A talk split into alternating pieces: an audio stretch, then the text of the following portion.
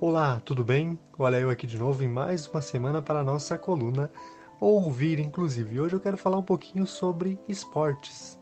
E eu quero falar sobre o camisa 10 da inclusão. E se o processo de inclusão fosse como um time de futebol? Essa foi uma pergunta que me fizeram durante uma palestra.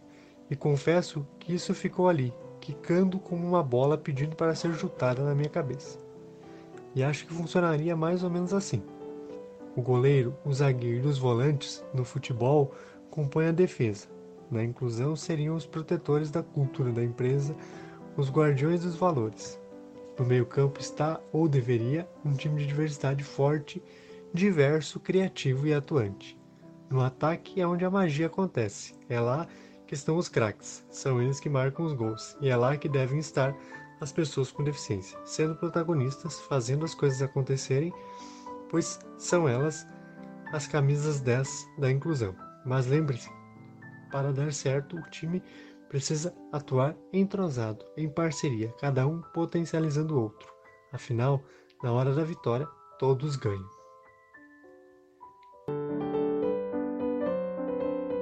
Visibilidade Paralímpica. E por falar em esporte, 2021 foi o ano da Paralimpíada. Um grande momento de celebração e resultado pois são os atletas paralímpicos que trazem os melhores resultados para o esporte brasileiro. No entanto, o investimento não é proporcional ao retorno, já que os atletas com deficiência não têm as mesmas oportunidades, a mesma visibilidade e o mesmo investimento que os atletas sem deficiência. Afinal, não vemos atletas com deficiência em comerciais ou programas de TV, nem ganhando milhares de seguidores nas redes sociais. E nem mesmo muito dinheiro, porém são eles que trazem as medalhas. Claro que nem só de medalhas vive o esporte, mas em outros campos elas validam a visibilidade dos vencedores. E por que isso não vale para os atletas com deficiência? Na verdade, vale, mas o capacitismo sistêmico, entre aspas, normaliza a ideia de valorização e exclusão.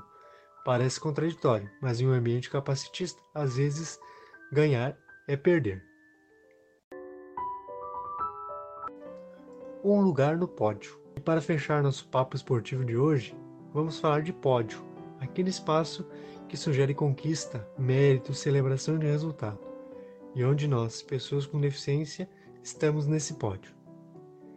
E melhor, onde estamos no pódio social? Pois quantas pessoas com deficiência ao teu redor têm papel de destaque? Quantos lideram equipes ou projetos? Quantos são referências em suas áreas? Quantos recebem uma remuneração justa? Difícil lembrar, mas mais difícil ainda é pensar que talvez não haja. Por isso, antes de pensarmos no pódio, precisamos pensar no caminho até ele e na acessibilidade para tal.